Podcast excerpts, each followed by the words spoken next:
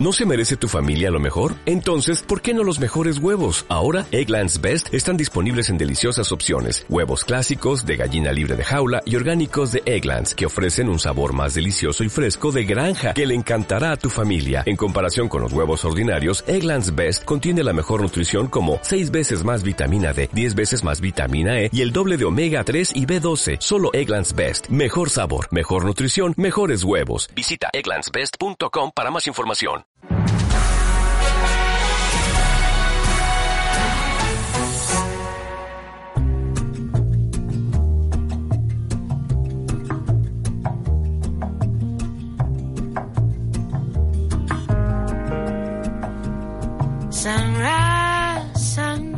Hoy por hoy, provincia de Almería.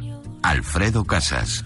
Cada 15 días recibimos la visita en nuestro estudio del amigo y compañero Juan Díaz, que viene a, poner sobre la mesa el trabajo que se desarrolla en el Centro de Patrimonio Inmaterial Almeriense y Fronterizo. Eh, de ello vamos a hablar, de leyendas, de tradiciones, pero para saludar a, Juan como se corresponde necesito una melodía, una música imprescindible, la música del Señor de los Anillos, que, le viene como anillo al dedo a esta sesión, va la redundancia. Así que hablemos de leyendas con Juan Díaz.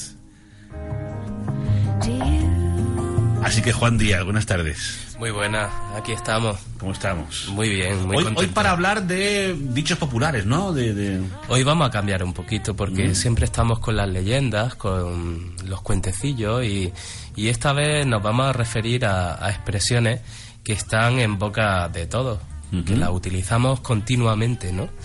Eh, expresiones como dar un cuarto al pregonero, donde dije digo, digo Diego, estar de Rodríguez o bien a la ocasión la pintan calva, pues se usan para señalar alguna cuestión. Sin embargo, ¿qué significan? ¿Cuál es el origen de estas frases tan utilizadas en el castellano? Hoy conocemos la historia de alguna de ellas.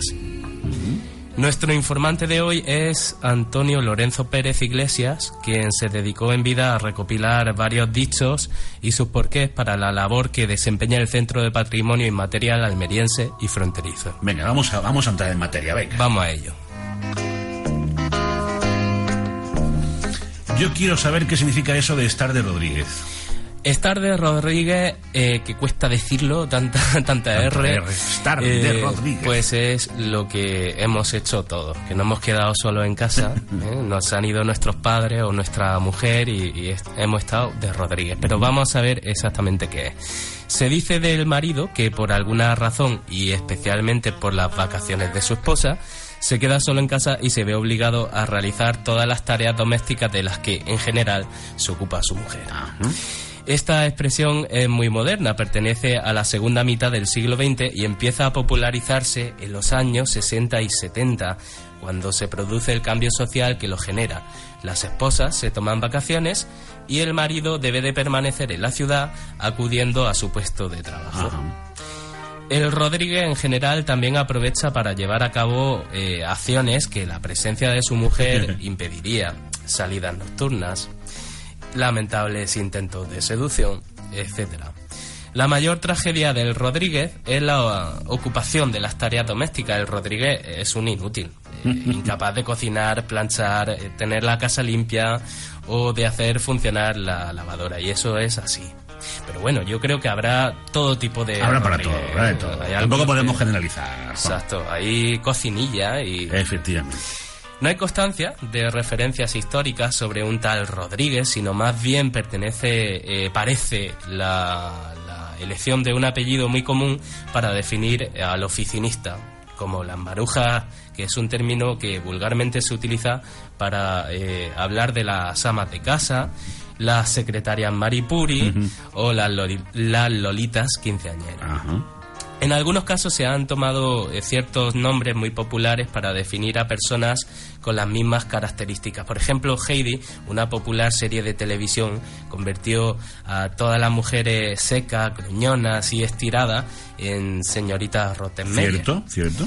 Y otro caso similar a este es el de llamadas rompetextos, como el personaje del dibujante Francisco Ibáñez al hombre que ve poco o que confunde las cosas. Sí, señor.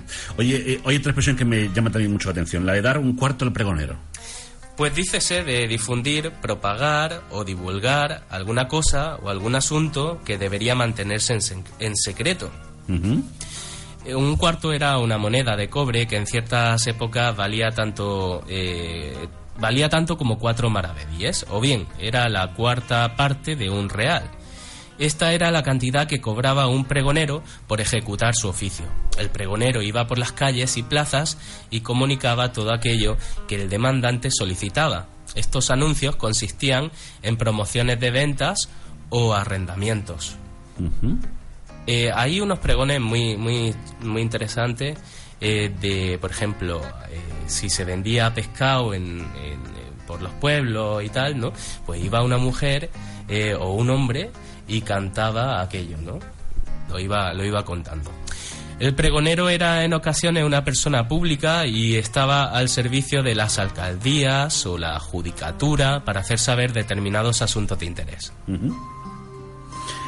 Otra expresión que utilizamos mucho, donde dije digo, digo Diego un poco liosa, ¿no? Eh, se reprende a quien se desdice de algo o no cumple una promesa. En ocasiones se alarga el dicho con apariencia de trabalengua, donde dije digo, no dije digo, sino Diego. También se establecen otras fórmulas parecidas o de similares características. Este dicho no tiene más función que reconvenir irónicamente a personas que no cumplen con su palabra o que se ven obligadas a rectificar errores en sus afirmaciones. Se utiliza la semejanza fonética entre el verbo decir y el nombre propio, Diego, para bromear sobre las torpes excusas del individuo que obra primero con fanfarronería de manera cobarde. Luego está aquella otra, a la no, voy a mirar, no voy a mirar a David, eh, que después se ofende. A la ocasión la pintan calva. Esta me, encanta personalmente. es una expresión utilizada cuando se pretende aprovechar una oportunidad o una situación propicia. La ocasión es una figura simbólica en la tradición clásica, representa naturalmente la oportunidad, la ventaja o el aprovechamiento en determinadas circunstancias. La imagen de la ocasión no era exactamente la de un individuo calvo al cual se imaginaba pintado y con un mechón de pelo en la frente, eh, como un flequillo que le caía sobre la cara, a pesar de que Cervantes dijese que la ocasión lleva tupé. Más bien, la ocasión no tiene cabello en la parte de atrás, no gasta melena. Y esto tiene una fácil explicación. A ver, a ver. La figura es muy descriptiva porque supone que cuando esta pasa, no hay manera de ah. agarrarla, ni siquiera por los pelos. Por tanto, queda bien claro que hay que aprovechar las oportunidades, justamente en el momento en el que tiene lugar. Qué curioso. Tiene su explicación lógica, claro. Exacto. Si no lleva pelo, no se le puede agarrar, ¿cierto? Y una última expresión eh, es la de ir hecho una defesio. Eh, a ver, el origen de la palabra de Efesio se debe a una carta que San Pablo escribió a los cristianos de Éfeso. Los habitantes de Éfeso se llamaban Efesios y la carta iba encabezada por Ad Efesios. Ad Efesios. Exacto. Que ad significa hacia claro, hacia los efesios. ¿no? Esta carta fue redactada entre los años 61 y 63 del siglo I en Roma pero es probable que los destinatarios no fuesen los efesios, sino los laodiceos, habitantes de un pueblo situado al este de Éfeso, en Turquía.